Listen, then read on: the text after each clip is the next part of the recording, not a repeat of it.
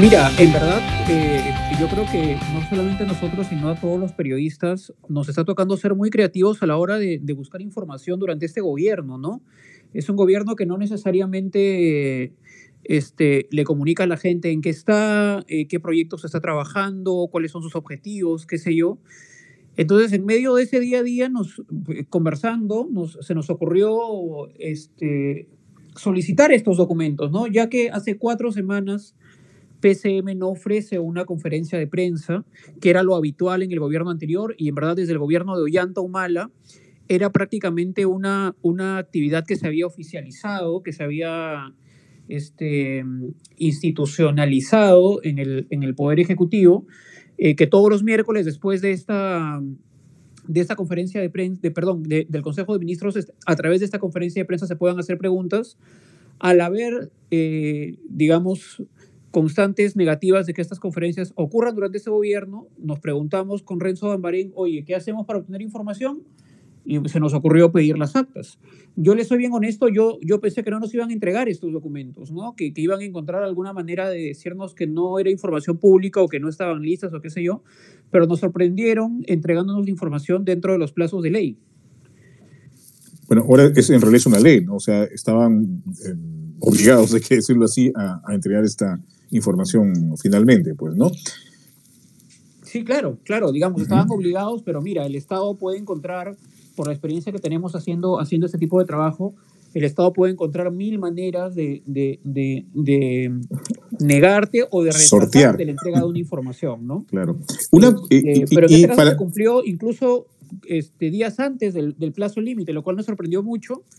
Y, y, este, nada, nos metimos con, con, con Rezo Marén a leer esos documentos y claro. era delicioso, pues, conocer Ahora, un poco el, por dentro el asunto, ¿no? Precisamente para ir ya este, introduciéndonos a este tema de las actas. ¿Qué es exactamente lo que contienen las actas? ¿Son registros fidedignos de lo que se conversa? ¿Es un, es un día, eh, podríamos decir como una especie de diario de debates como ocurre en el Congreso de la República? ¿Se transcribe todo tal cual se dice en el Consejo de Ministros? ¿Es una apreciación general? ¿Qué es exactamente, eh, a qué nos referimos cuando hablamos de las actas?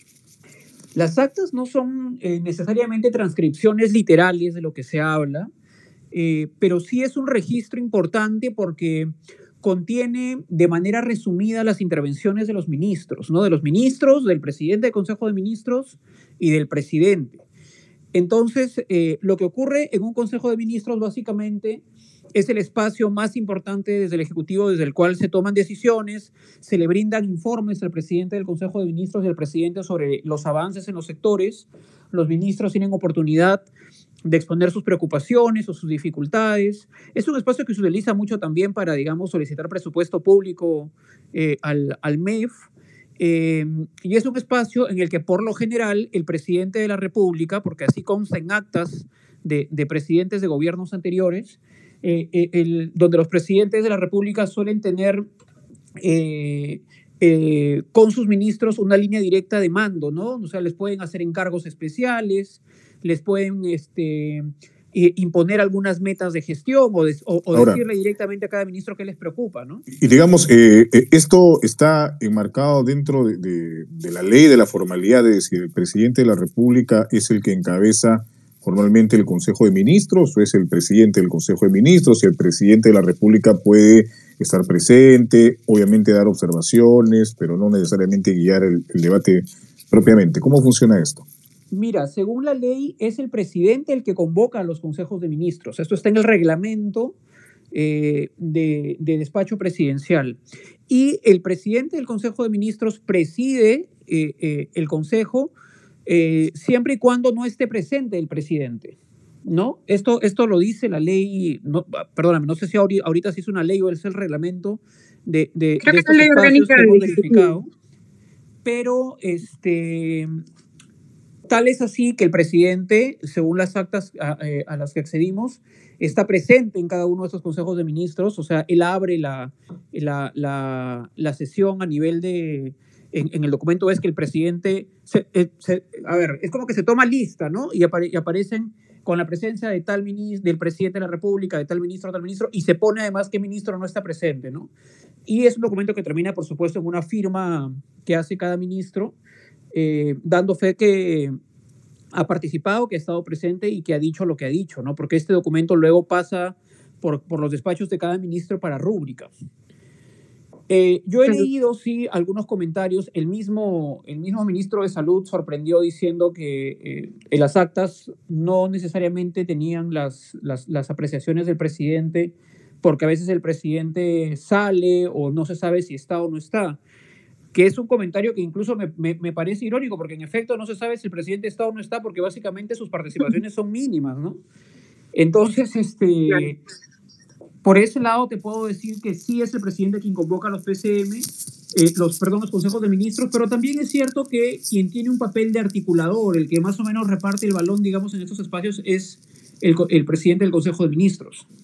Eh, en el primer reportaje que ustedes que sacan el domingo, justamente hablan de esta dualidad, ¿no? Los personajes públicos versus cómo son los personajes privados. Uno de los hallazgos que ustedes mencionaban era esta gran diferencia que aparentemente presenta el primer Bellido en sus declaraciones públicas o, cómo él se presenta ante el público y lo que aparentemente es en la interna.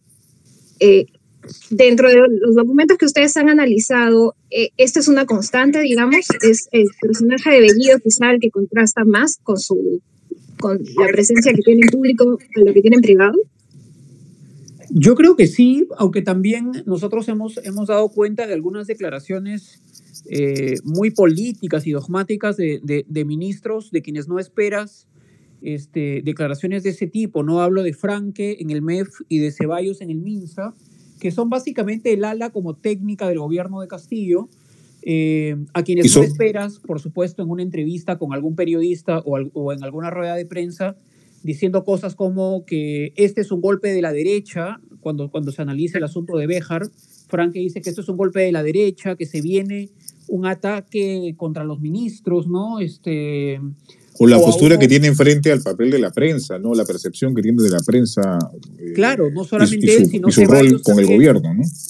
Ceballos de pronto dice que el monopolio de los medios de comunicación quieren, este, quieren derrocar, me parece que esa es la palabra que usa, o derrumbar está el presidente. Entonces, hay, hay, hay sí declaraciones de ellos muy altisonantes, muy políticas, que, son, que no son del tipo de declaraciones que brindarían a los medios. Entonces, ahí también tienes, digamos, perfiles públicos versus perfiles privados que contrastan mucho.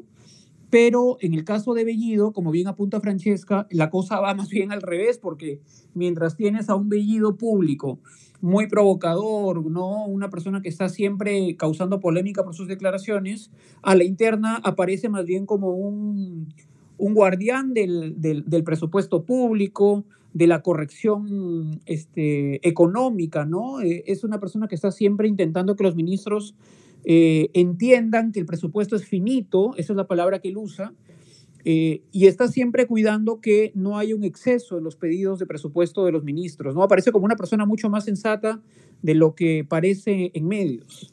Aunque, aunque a través de su cuenta de Twitter ha tenido, eh, digamos, este, varios deslices, no sé si calificarlo como desliz, lo que ha sucedido con el propio vicecanciller este, hace unas horas, ¿no? Decirle prácticamente si si no te gusta, si no te gusta, te vas, ¿no?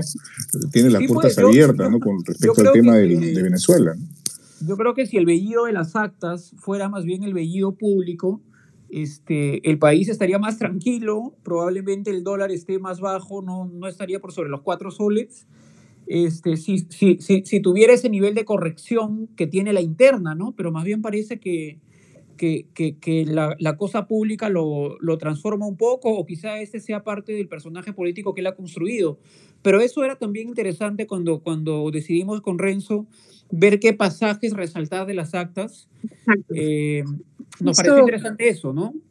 Justo a eso quería apuntar también, y, y, si me permites, Christopher y Jorge, hemos invitado a Renzo también, que está como hablante, a ver si podemos quizás hacer una charla más abierta ya con el equipo, ustedes dos, Quería consultar justamente sobre Hola, cuál es ese criterio. Hola, Renzo. ¿Qué tal? Buenas noches, un gusto. Igualmente un gusto. Renzo, que quizá plantearte a, a Christopher y a ti cómo fue que filtraron esa información. Entiendo de que son semanas de reuniones, pero ah, debía haber un criterio. Christopher acaba de mencionar uno, ¿verdad? ¿Cuáles fueron esos criterios que ustedes como equipo se plantean para determinar qué, qué es lo que priorizan y jerarquizan dentro de, de, de las notas.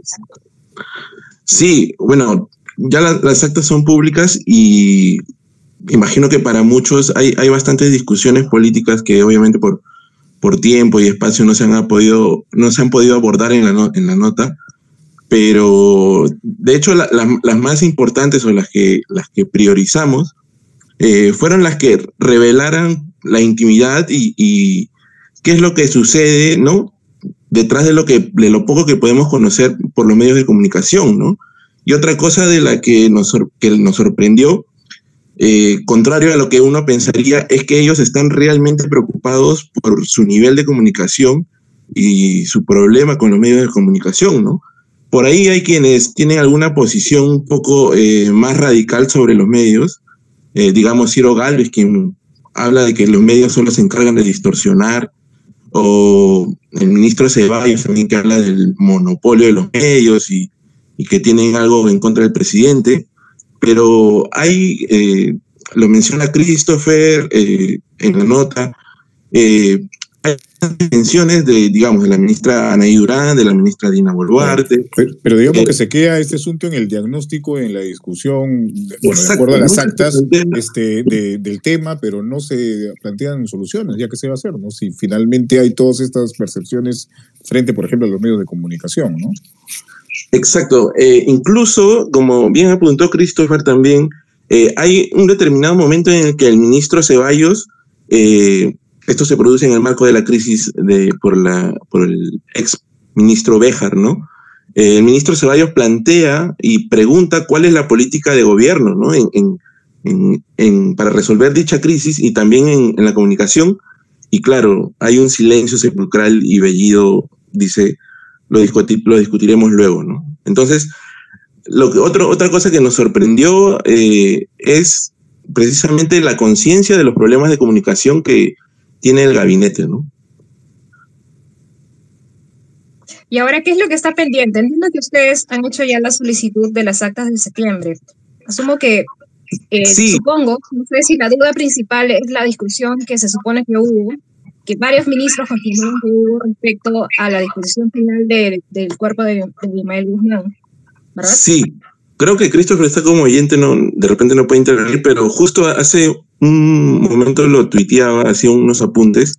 Nosotros solicitamos todas las actas de la gestión de Guido Bellido y solo nos llegan las actas de agosto. ¿Por qué no nos llegan las de septiembre? Porque nos dicen que faltan refrendar por los ministros, ¿no? Faltan eh, firmar eh, las actas de septiembre. Y ahora, claro, con la revelación, la pregunta es si los ministros se atreverán a refrendar lo que está reflejado en las actas, ¿no? Pero digamos, por ley tienen que hacerlo, ¿o no? No sé, Christopher, ahora que ya estás hablando. ¿Deberían hacerlo por ley o, de manera que se autocensuren? Claro, o sea, lo que, lo que va a pasar, creo yo, en adelante es que los ministros se van a sentir más observados ¿no? Que van a saber que, los periodistas, yo estoy seguro que ya no solamente nosotros, van a estar constantemente solicitando estos documentos y probablemente las siguientes actas, eh, las participaciones aparezcan más acotadas, más técnicas, quizá con menos opinión política. A, raíz precisamente, Christopher... bien a decir sobre... Sí, sí, sí solamente para, tener esto clarito. Eh, a raíz de, de, esta, de la difusión de, de este, esos informes, algunos señalan que en otros eh, gabinetes de otros gobiernos, eh, por ejemplo, solamente se consignaban los acuerdos de las sesiones del, del, del, Pleno del, del, Consejo de Ministros, no lo que se discutía. Eh, ¿Es así? ¿Ustedes lo han podido, no sé, corroborar?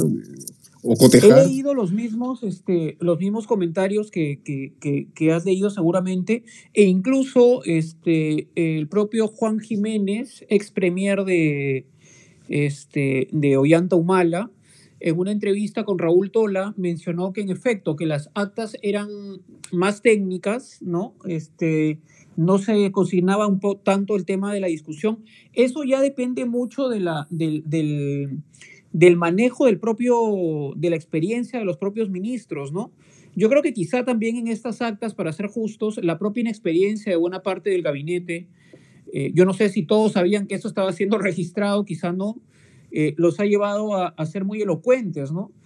Pero incluso nos han contado algunos, algunos este, eh, especialistas con los que hemos conversado para la producción de la nota, que, que hay, hay, hay algunos ministros más cucos, digamos, más experimentados, que cuando tienen algún comentario eh, político o quizá polémico que decir, solicitan que se detenga la grabación o que se detenga el registro en actas para comentar tal o cual cosa, ¿no? Eso es una, digamos, un, una salida, un truco, si quieres, que, que, suelen manejar los ministros más experimentados. Quizá este gobierno no sabía que, que tenían ese salvavidas y lo, y lo empiezan a usar en adelante.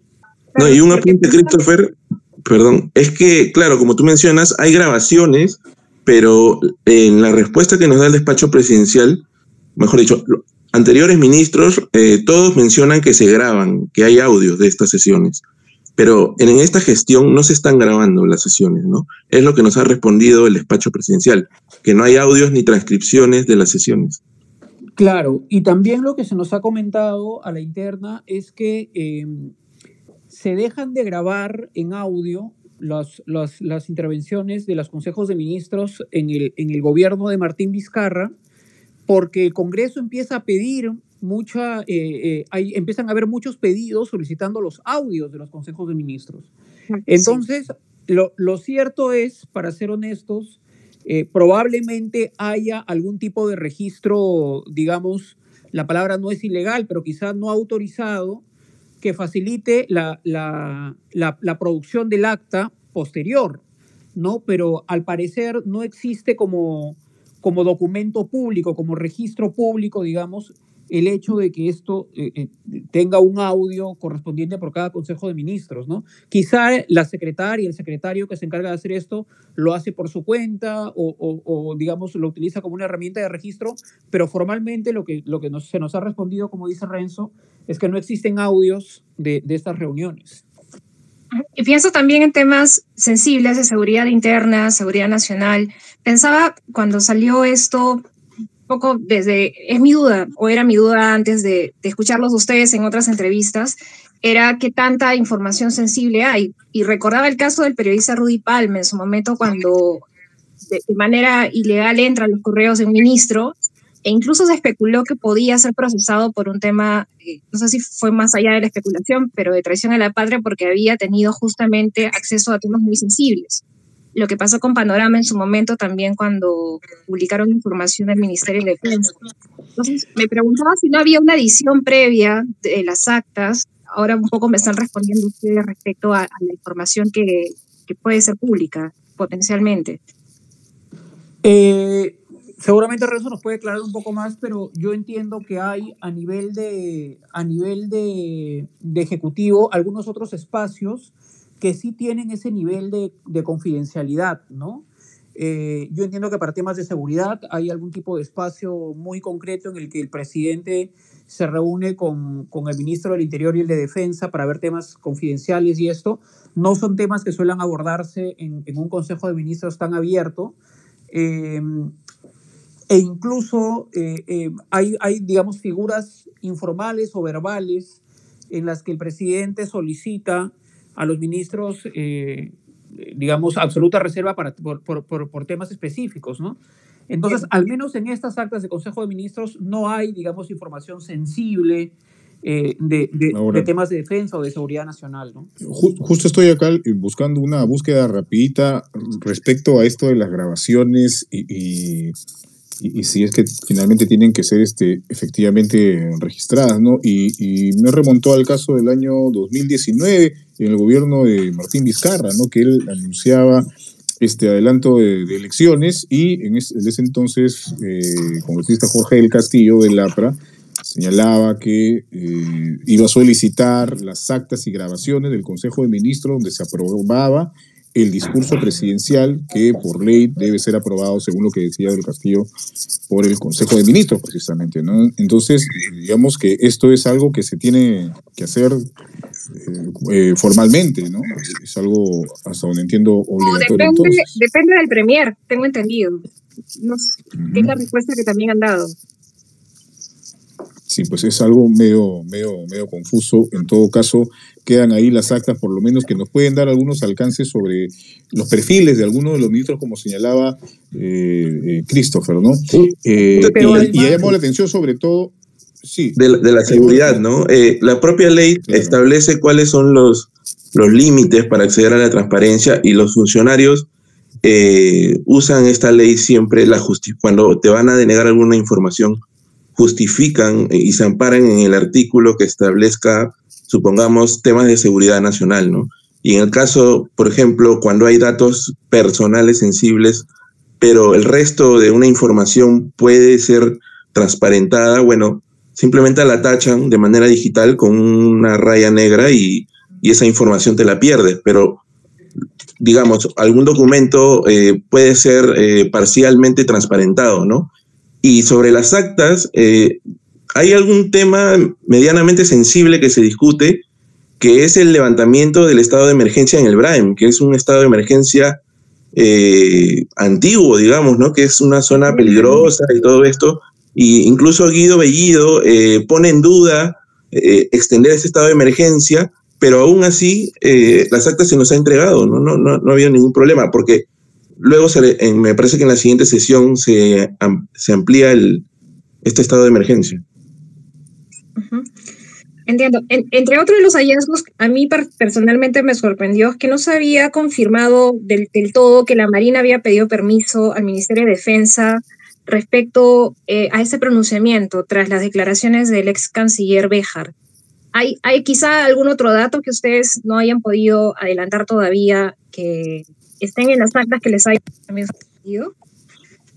O sea, ahí lo interesante sobre ese tema en particular es confirmar, como bien dices, que la Marina habló con autorización del ministro de Defensa, pero otra cosa simpática sobre ese tema es que eh, luego que Ayala, el, ministro de Defensa, cuenta esto, eh, el ministro Hernando Ceballos del MINSA este, que está aparentemente muy acalorado, muy colérico con el tema, dice que para él fue un error autorizar a, la Marina a pronunciarse, ¿no? O sea, para ellos, para él en particular, fue un error que Defensa le haya autorizado a esta, a esta Fuerza Armada a, hacer algún comentario sobre el tema Béjar, ¿no?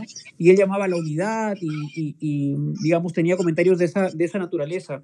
Eso ayuda un poco, digamos, a conocer quiero insistir con esto, a conocer el, el, más el lado político de estos ministros que aparecen ante los medios como muy técnicos y tal, pero uno no debe olvidar que finalmente vienen de una izquierda este, que para afuera parece moderada en cuanto a las críticas, pero para adentro más bien no, no hay flanco por el cual les entre la duda de defender cosas tan indefendibles como las de Béjar. O sea, tú no, no lees de parte de estos ministros una solicitud de explicaciones del ministro o, una autocrítica o decir eh, que en efecto esto fue un error. Eh, lees una defensa cerrada, casi dogmática, de, casos de este tipo, ¿no? Y frente a todo eso, eh, como tú varias veces lo reiterabas en el informe del fin de semana, el presidente guardó silencio, ¿no? Y hay una frase que, que a mí me gustó mucho, ¿no? Este, bueno, la, parafraseo, ¿no? Tú, tú me la corregirás bien, este, Christopher, ¿no? Esto, el presidente de Castillo es testigo de su propio gobierno, me parece que era así la frase. Sí, correcto. Sí, no, es eh, claro, ¿no? Eh, dadas las circunstancias, o por lo menos el, escenario que se describen a través de las actas, pues aparentemente este, el presidente es, bastante mesurado, por decirlo menos, este, Porque como dice Renzo, en, los debates dentro del Consejo de Ministros. Sí, hay incluso momentos, como bien apuntó Renzo, en los que este, se, deduce del documento que los ministros es como que buscan algún tipo de señal de dirección de parte de Castillo. Ocurre con precisamente con Ceballos, cuando luego de decir que, que digamos, que todo ese tema de Béjar era, era, una, era algo, digamos, producto del monopolio de los medios, que se querían bajar al presidente este, él dice, eh, eh, yo solicito conocer cuál es la dirección, ¿no? ¿Cuál es la política del, del, gobierno sobre este tema, ¿no? Y en efecto el presidente guardó silencio, o sea, no, no, no ves inmediatamente que se registre alguna, alguna dirección, alguna reacción parte del presidente cuando están hablando de su primera crisis, ¿no? Claro, importante, importante realmente el trabajo que han hecho, como ustedes han mencionado, es verdad, ojalá que les entreguen la información y, es, siempre bueno recordar que esta herramienta sirve no solamente a periodistas, sino a ciudadanos para tener más información. Y tú mencionabas, Christopher, y también quiero resaltar tú mencionabas que quizá al inicio, que los periodistas nos hemos puesto creativos, pero también ante la, la poca información y la poca información que hay hacia la ciudadanía y hacia eh, los periodistas, medios de comunicación respecto a temas vitales. Sí, y, y, y en verdad, acá lo simpático de la, del, del, del tema es que finalmente como periodistas usamos una herramienta que nos da la democracia para hacerle rendir cuentas a la misma democracia, ¿no? Aquí no hay ningún acto por fuera de la, digamos, del, del, del Estado. Ujú. Y, de hecho esto se puede aplicar en diversas instancias del, propio aparato estatal, ¿no? Eh, lo, lo- vimos hace algunos meses con el tema de la elección de los miembros del Tribunal Constitucional en el Congreso, ¿no? Respecto a la transparencia que debería haber, por ejemplo, en el voto sustentado del- de, los integrantes de la Comisión Especial para este propósito, ¿no? Es, importante revelar el trabajo que, que han desarrollado y, y que supongo yo van a insistir este, de aquí en adelante, no solamente ustedes, sino también otros colegas, ¿no? Debido a, la escasa eh, comunicación, ¿no? Que, hay frente a, decisiones que se toman desde el Consejo de Ministros. ¿Alguna, no sé si siga Renzo por ahí, creo que Christopher se acaba de ir, quería preguntarle qué, qué adelanto nos espera, quizás sé que van a presentar una serie de reportajes, el que vimos Una el pepa, pues, y- Christopher, a ver. Algo. Christopher está, está bebiendo ahorita, o sea, estratégicamente. Uy, Christopher se ha muy ido, bien. me parece. Sí, Sí, le hablamos pero- de. Ahí está, ya está como hablante, Ahí me parece. Hola, ahora sí. Sí.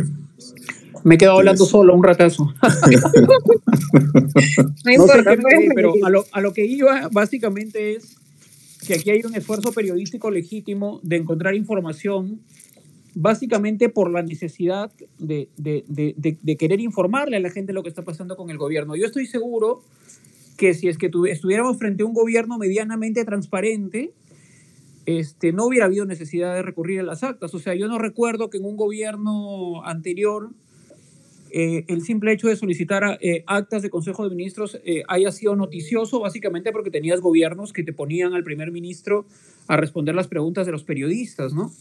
Pero aquí es el contexto lo que hace noticioso algo que más bien eh, parecería lo regular, ¿no? Exacto. Bueno, y Christopher, comentábamos que ustedes han, han anunciado una serie de reportajes. ¿Hay al- algo que puedas adelantar de, de lo que están preparando para todos los que están oyéndonos ahora, ahora mismo? Apelamos a la ley de transparencia, Christopher. Si soltar algo. Mira, en verdad hay, lo que sea, se pueda no, solamente sobre este, no solamente sobre este tema, hay, hay varias cosas que estamos preparando, que están caminando, digamos, dentro de los tiempos que, que manejamos a la interna, pero, pero con el noticiero, con el noticiero de las 10 de la noche, ahorita de- debe estar al aire Pedro Tenorio, este, estamos emitiendo cada uno de estos días hasta el jueves algunos informes ya como más técnicos, ¿no? Con información que no hemos incluido en esta primera entrega del domingo. Ayer salió, ayer y hoy salían, salían informes con información sobre cómo la pandemia ha afectado de manera tan dura el sector educación, con cifras que el gobierno maneja a la interna y que no ha hecho públicas hasta hoy. Eh, mañana Sobre ese tema, por ejemplo, Christopher, algo, algo chiquito para las personas que nos están en este momento siguiendo, están conectadas, eh, respecto al tema educativo, por ejemplo, y, el, y el- la segunda entrega que han hecho, que han hecho este, tú y, y, y- y Renzo, ¿no? Eh, un pequeño resumen de pronto. ¿Qué cosa es lo que se prometió y que debido a las cifras que tenemos no, probablemente no se puedan cumplir? Sí, básicamente el, el gobierno maneja información de, de estudios y, diagnósticos que han hecho a la- al, al sector educación con, con cifras muy preocupantes, ¿no? O sea, eh, el ministro Cadillo cuenta en el Consejo de Ministros que eh, en medio de la educación virtual hay en el Perú 2.4 millones de estudiantes de colegios públicos que no tienen computadora con internet, ¿no? Que no tienen acceso a tecnología para llevar las clases, lo cual es una preocupación que lleva Cadillo al, al- al- ministerio.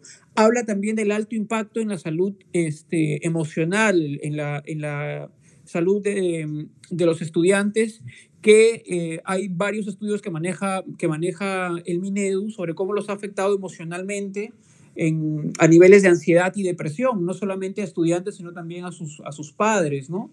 Em, habla de la brecha tecnológica.